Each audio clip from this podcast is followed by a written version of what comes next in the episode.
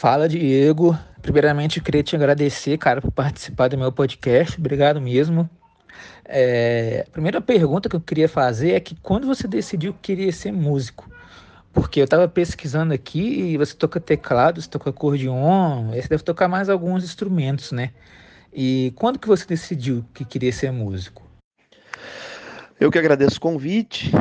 É sempre bom a gente uh, trocar ideias nesse momento, que é difícil para todo mundo aí, e a gente tá, a gente conversar é sempre bom trocar ideias, trocar informações. Eu sempre gosto muito desses papos aí.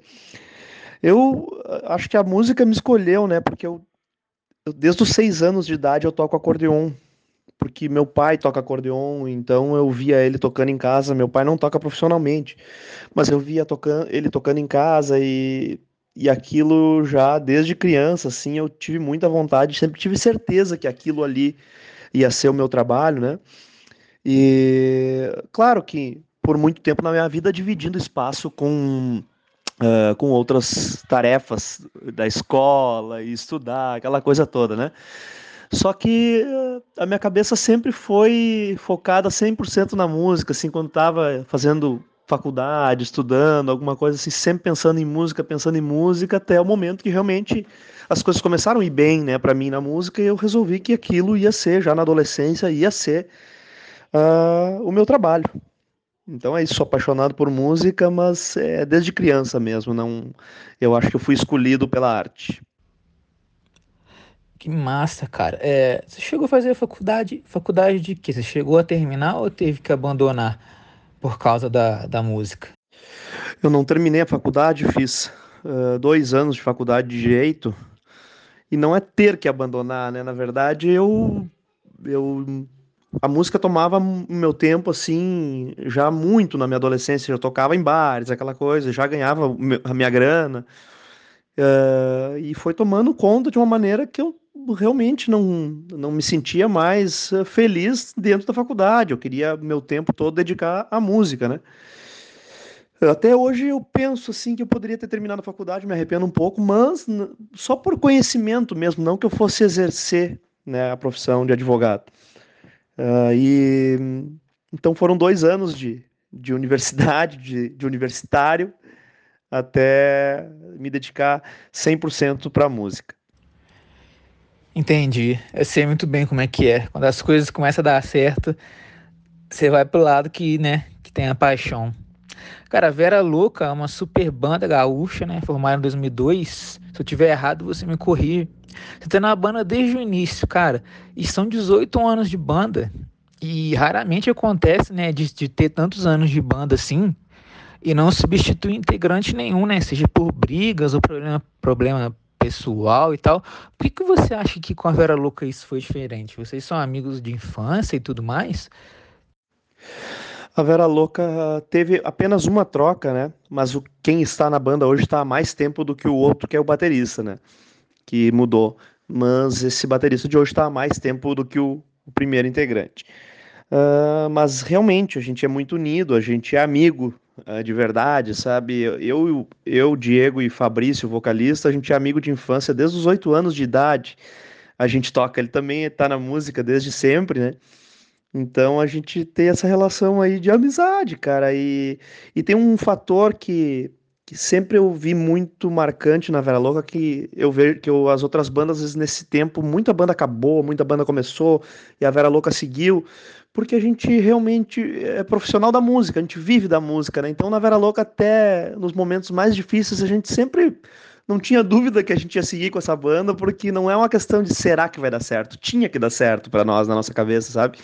E até hoje assim, é óbvio que não é não é um mar de rosas, né? Não é fácil viver da arte nesse país, é muito complicado. E a gente tem os nossos momentos difíceis assim, mas não de briga, a gente a gente sempre é muito franco, assim, dentro da banda, e tudo que a gente tem que dizer, a gente diz, e, e assim a gente vai conseguindo viver numa boa, inclusive com os projetos paralelos de todos, assim, a gente consegue conviver muito bem e ter o respeito uh, mútuo. É, tem que dar, e deu certo, né, cara, porque o Hat Louco já passou de 3 milhões de plays no Spotify, isso para um artista é, sem ser do ramo do sertanejo, assim, né, é, é, é um marco na carreira, imagino eu. Eu tava escutando as músicas da, da Vera Louca, de vocês, e me veio na cabeça como que é o processo de composição. É, todo mundo ajuda, um só compõe. Como que funciona lá quando vocês estão com o papel e a caneta na mão e a ideia na cabeça? Vocês se reúnem? É, é, ou é um misto de coisas assim? Ah, tô em casa sozinho, fiz essa música, levo para mostrar. Como que é o processo? São várias formas, não temos uma pré-definida. Tem algumas coisas dentro da Vera Louca que já são eh, padrão, assim, mas uh, no decorrer da banda a gente já morou junto, né? Então, a fase mais rock da Vera Louca, eu acredito que seja quando a gente morava junto e a gente fazia muita música junto. Mas geralmente tem uma parceria entre o baixista e o vocalista, que é o, o, o Fabrício e o Mumu, uh, foram os que deram o pontapé inicial na parte de composição da banda. No primeiro disco eu, eu tenho composição também, mas eu, eu sou mais discreto. Uh, e depois existem parcerias minha com o Mumu, baixista, tem parceria minha com o vocalista, que geralmente assim eu componho com outros de uma forma um pouco diferente da deles, que eles me mandam uma letra, geralmente eles me, me dão uma letra de uma, uma poesia e eu faço a música, né? E também eu faço muita música sozinho. Eu acho que o meu formato, às vezes eu falo um pouco diferente deles. Então, o jeito que a gente conseguiu se entender na Vera Louca é assim, sem regras.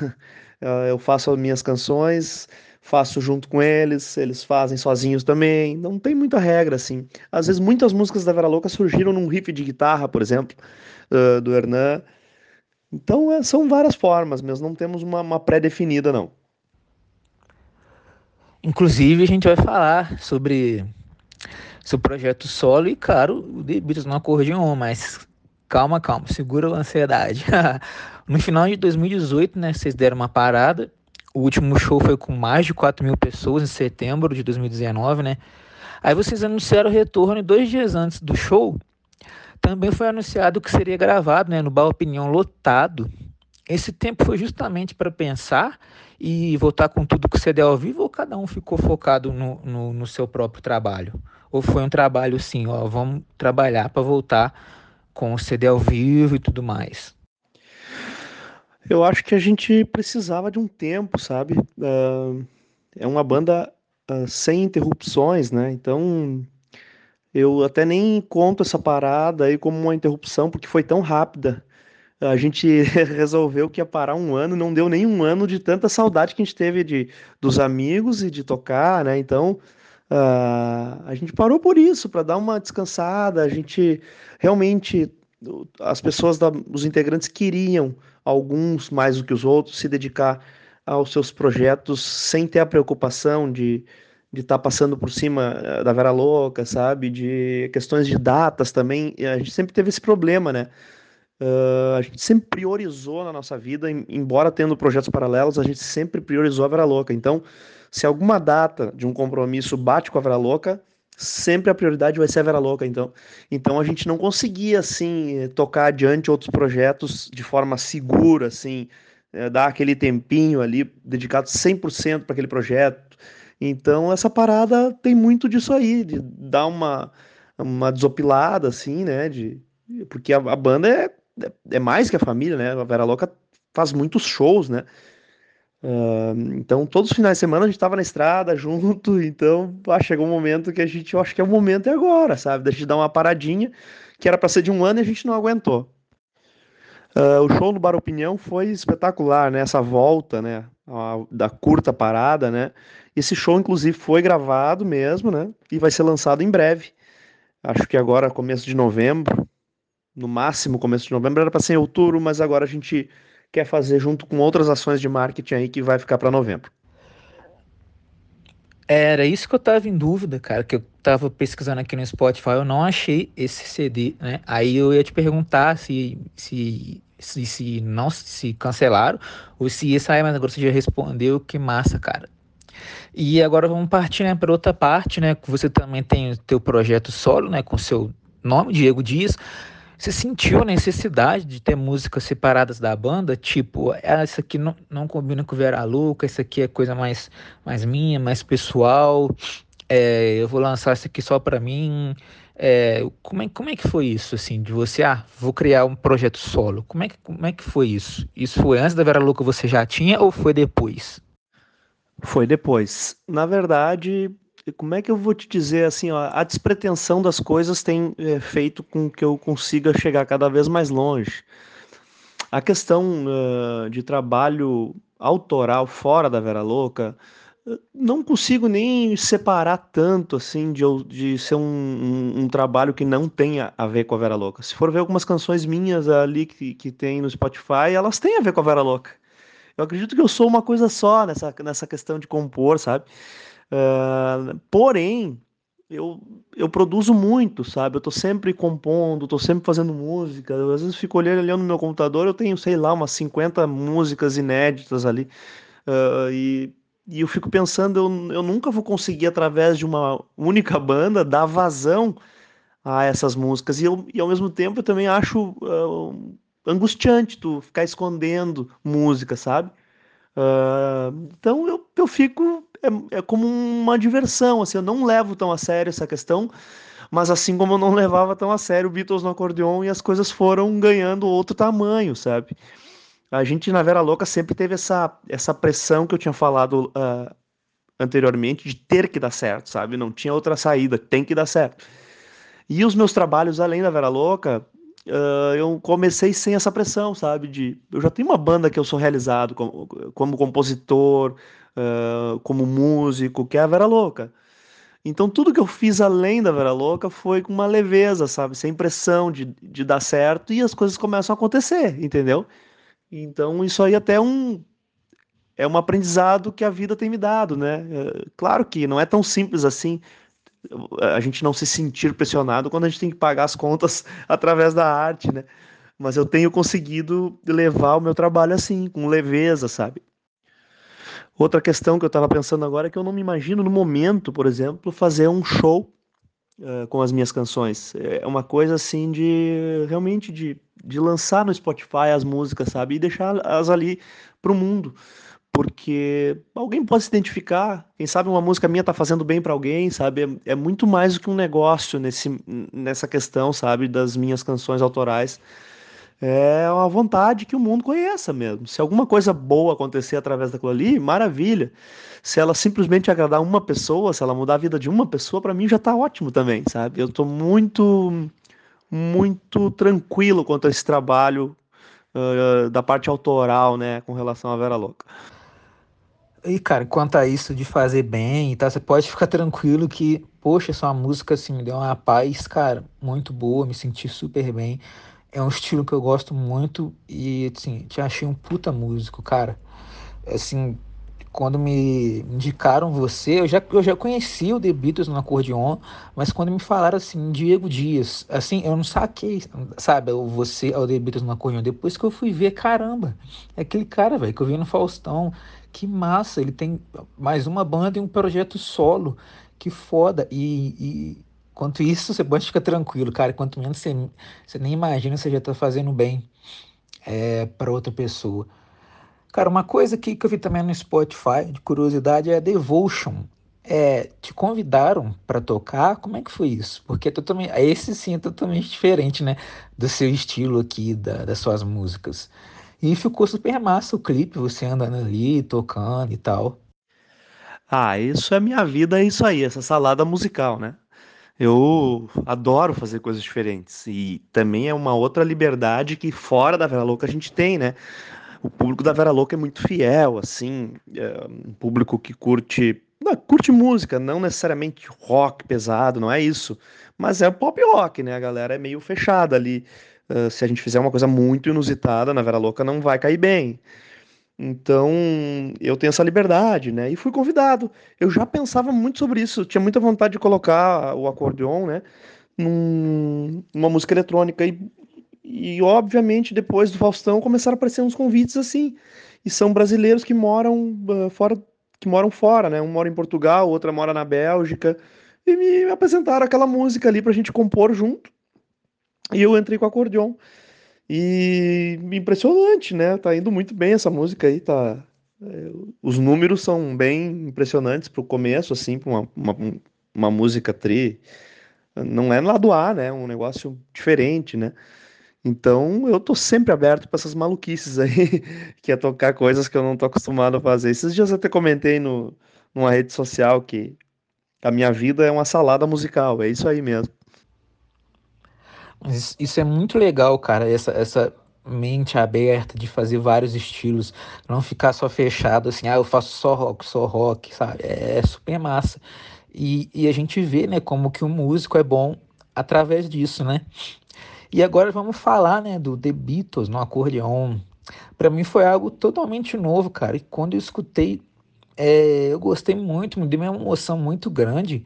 Eu acho que essa junção do Beatles assim com, com, com o acordeon foi perfeita, cara. Como que surgiu essa ideia de você, ah, vou fazer Beatles no acordeon e, e tal, assim, porque eu, eu nunca pensaria assim numa coisa dessa, sabe? Foi uma coisa para mim totalmente inovadora e que deu super certo, cara. Eu acho que todo artista tá sempre atrás de uma grande ideia, algo que ninguém fez, né? Algo inusitado e que seja obviamente é, legal para quem tá fazendo, né? É, essas avaliações externas elas são muito relativas, né? O que, que é bom, o que, que é ruim, né? Então eu, eu sempre tentei fazer algo que eu realmente acredite, né? Que, que eu me sinta seguro Uh, eu brincava em casa já de tocar Beatles no acordeon, mas nunca, sabe, nunca tinha. E nessa questão de Vera Louca, de dar uma espairecida, eu tinha muita vontade de ter um projeto meu, mas não me imaginava fazendo shows ao vivo cantando, como ainda não me imagino. E, e um dia tocando para os meus filhos em casa, eu, meu Deus, eu via que Beatles tem essa magia, né? Consegue prender as pessoas. E eu chamei a atenção dos meus filhos, sempre que eu tocava Beatles, eles vinham correndo, até o dia que, meu Deus, eu posso fazer um show eh, de Beatles no acordeon, ia ser muito interessante. Comecei, aí chamei amigos que eu também já brincava em passagens de som, quando participava de outros shows. A gente brincava de tocar Beatles no acordeon. Isso aí, isso aí andou pela minha vida várias vezes e eu deixei passar essa ideia sem ter me dado conta, sabe? Que eu tinha uma ideia massa. E chamei essa turma e começamos a trabalhar. Eu reconheço que a abertura que eu tive para esse projeto se deve muito à Vera Louca, né? Se alguém saísse do zero, assim, e aparecesse para o mundo dizendo que tem um projeto de tocar Beatles no, na, no que a gente chama de gaita, né? Aqui dizendo que ia tocar Beatles na gaita, a galera não ia levar muito a sério, mas eu acho que a abertura que eu tive foi méritos de uma caminhada que eu tenho aqui no Rio Grande do Sul como músico, né? As pessoas me respeitam por tudo que eu já fiz, já toquei com quase todos os artistas gaúchos, né, como músico, assim, na banda deles e, e por aí vai, né, então eu acho que eu consegui essa abertura para mostrar o trabalho. E aí sim, no palco eu acho que a gente é muito competente e conseguia chamar muito a atenção das pessoas, emocionar, esse show emociona bastante. Então é isso, foi uma coisa natural que, graças a Deus, eu tive essa ideia aí e tá indo muito bem. Cara, é, é emocionante mesmo, é incrível como que você falou isso, né? Que seus filhos é, param para ouvir você tocando. Beatles aqui em casa também, né? O Beatles foi passado do meu pai para mim e, cara, e quando eu escutei Lady B é, aqui no Spotify, né? Com nesse show incrível que a gente vai falar depois, cara, foi difícil não não se emocionar, cara. Foi muito, muito, muito bom uma coisa muito boa. E, cara, como é que vocês foram parar lá no Faustão? Quem que fez essa ponte entre vocês e o programa? Eu imagino que deve ter sido, assim, uma surpresa, né, para vocês, porque, tipo, ah, tô tocando com o Beatles na uma beleza, mas, tipo, vocês pararam em rede nacional, tipo, Rede Globo, o Brasil inteiro vendo vocês, assim. Imagino que deve ter. A banda, a, o The Beatles no acordeon deve ter tido um engajamento muito maior depois do programa, né? Como que foi para vocês? Cara, aconteceu uh, de forma muito sincera. Uh, sabe aquela, aquele, aquelas coisas que a gente acha que só acontece nos filmes, que tem alguém importante te vendo um dia e, e as coisas começam a acontecer? Uh, até a nossa ida para Liverpool, quanto Faustão, aconteceram assim, de forma sincera e verdadeira. A gente estava fazendo um show aqui em Porto Alegre e tinha um amigo do amigo do amigo, realmente, são três, quatro passa por quatro amigos até chegar no WhatsApp do Faustão, nosso material. Que pirou também, gostou e, e disse: Eu quero esses caras no programa. Foi de forma muito espontânea, assim, né? Mas realmente são amigo do amigo do amigo. Muitos amigos e, e o cara, ah, eu conheço um cara que conhece, ah, o Faustão precisa ver isso. E daí, pô, quando foi, foi rápido, chegou no WhatsApp do Faustão. O que não foi rápido foi a nossa ida lá, né? Porque realmente a gente esperou um momento que a parte, o quadro musical do Faustão hoje é só o Ding Dong, né? Então já tinha uma programação muito extensa disso aí, e o quadro entra do ar, sai do ar. Então deu desde o dia que eu soube da, da possibilidade da gente ir no Faustão até o dia que a gente foi, deu exatamente, exatamente com uma diferença de um ou dois dias de um ano. Foi em fevereiro de 2019 e fevereiro de 2020 a gente foi no programa. E aí a história é longa, né? Passamos um ano falando sobre Faustão. Eu tive até que me tratar porque eu estava muito ansioso. e graças a Deus que eu fui procurar ajuda, né, para controlar a ansiedade. E, e foi isso, né? Daí, agora o que foi falado no final da tua pergunta aí, né, com relação ao engajamento pós. Cara, eu, isso que foi uma, uma situação muito difícil que eu passei agora nesse começo de ano, assim como todos, óbvio, eu não me considero um, um, Tem gente passando por dificuldades muito maiores que a minha, não tenho dúvida disso, mas realmente uma vida inteira dedicada à música para chegar no Domingão no Faustão, e logo após o programa ter shows marcados por teatros que eu jamais imaginei tocar para 3 mil pessoas, por um Brasil inteiro, uh, no Rio, São Paulo, Nordeste, e tudo cancelado. Foi logo após a nossa saída do Faustão, o mundo parou, né? Então esse engajamento eu ainda não consegui uh, na ver na prática, né? Eu acredito que o público do Beatles no acordeon não é aquele público muito jovem, né, que gera engajamento em rede social.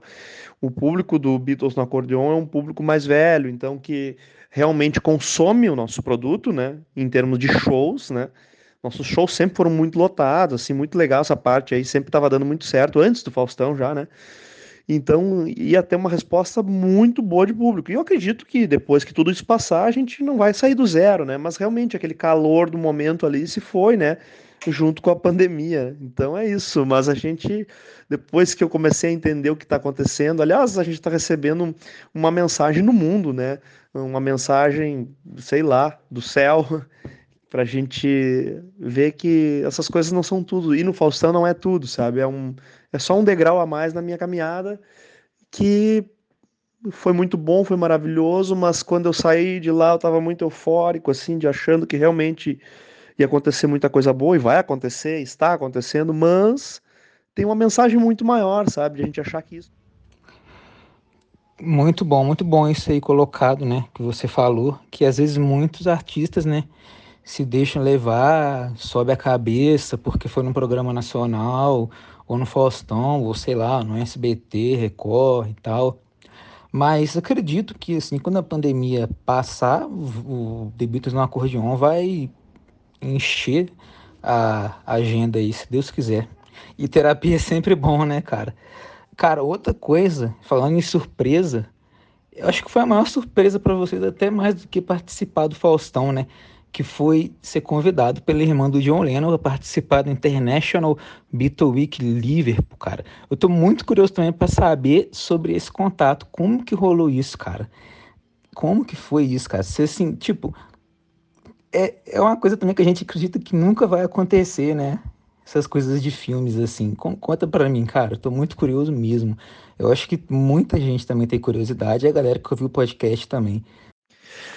Cara, a gente tava também. Uh, isso em 2017, talvez, eu vou me perdendo. Isso, 2017. 2017, a gente tava tocando num pubzinho bem pequeno, assim, devia ter aquele meio um pouco de começo do Beatles no acordeon, talvez. Não começo, mas assim, a gente tocava em lugares pequenos, né? Uh, e deveria ter umas 60, 70 pessoas num lugar bem pequenininho nos olhando. E tinha um senhor que nos filmava o tempo inteiro, o show o tempo inteiro, assim, né? E quando a gente acabou o show, era uma cidade da Serra Gaúcha aqui. Quando acabou o show, ele falou: Ó, oh, eu sou do Rio de Janeiro e tal, e vou trazer um evento dedicado aos Beatles aqui para Serra Gaúcha.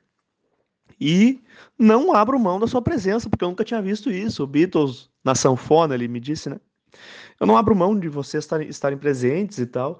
E eu falei para ele, ele já me deu a data e tal, né? Eu disse: olha, infelizmente, até provando o que eu te falei anteriormente, tinha show da Vera Louca. E quando tem show da Vera Louca, nada pode ser maior, entendeu?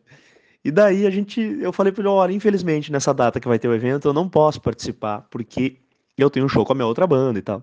E ele, cara, eu se fosse você dava um jeito de vir porque vai estar aqui nesse evento a irmã do John Lennon.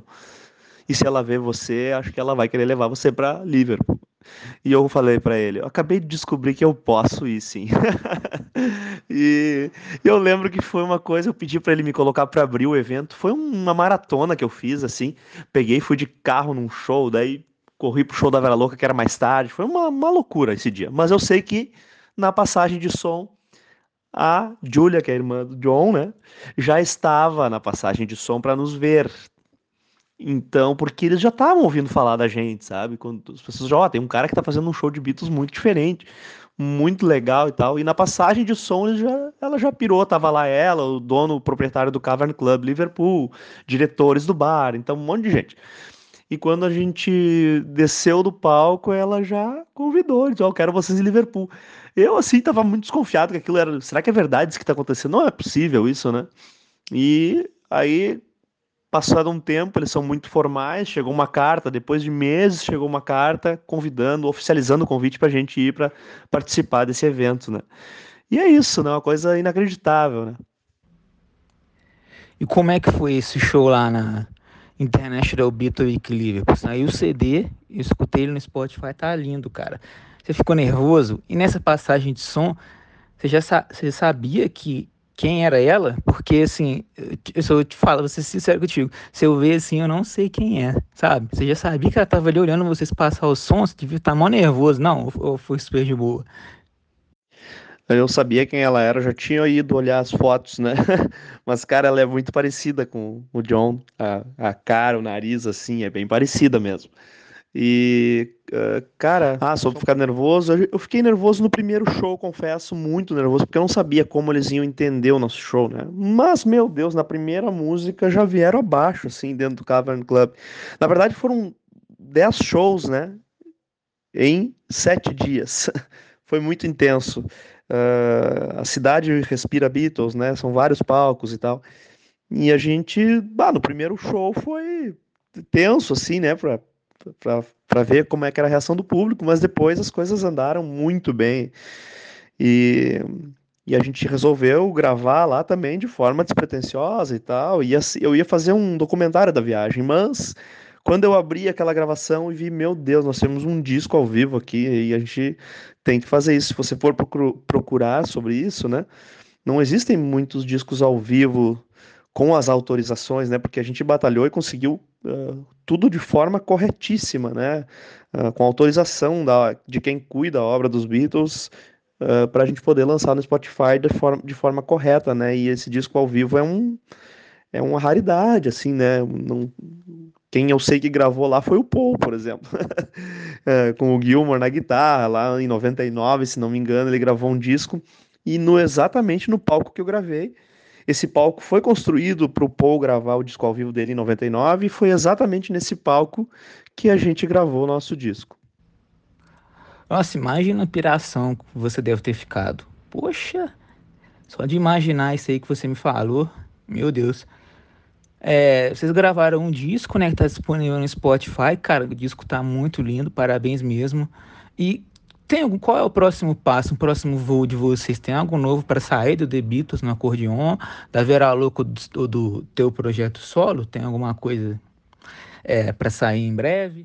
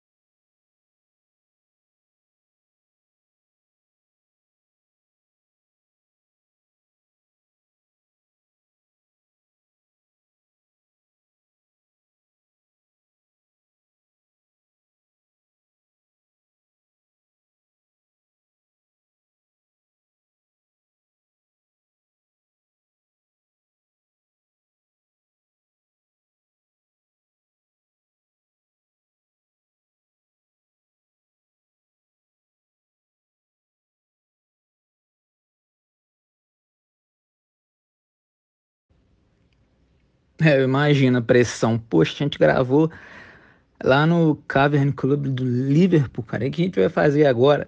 Eu tenho uma sugestão, hein? Manda mensagem pro Paul, que aí vocês vão gravar com ele. Uau, acho que é possível, hein?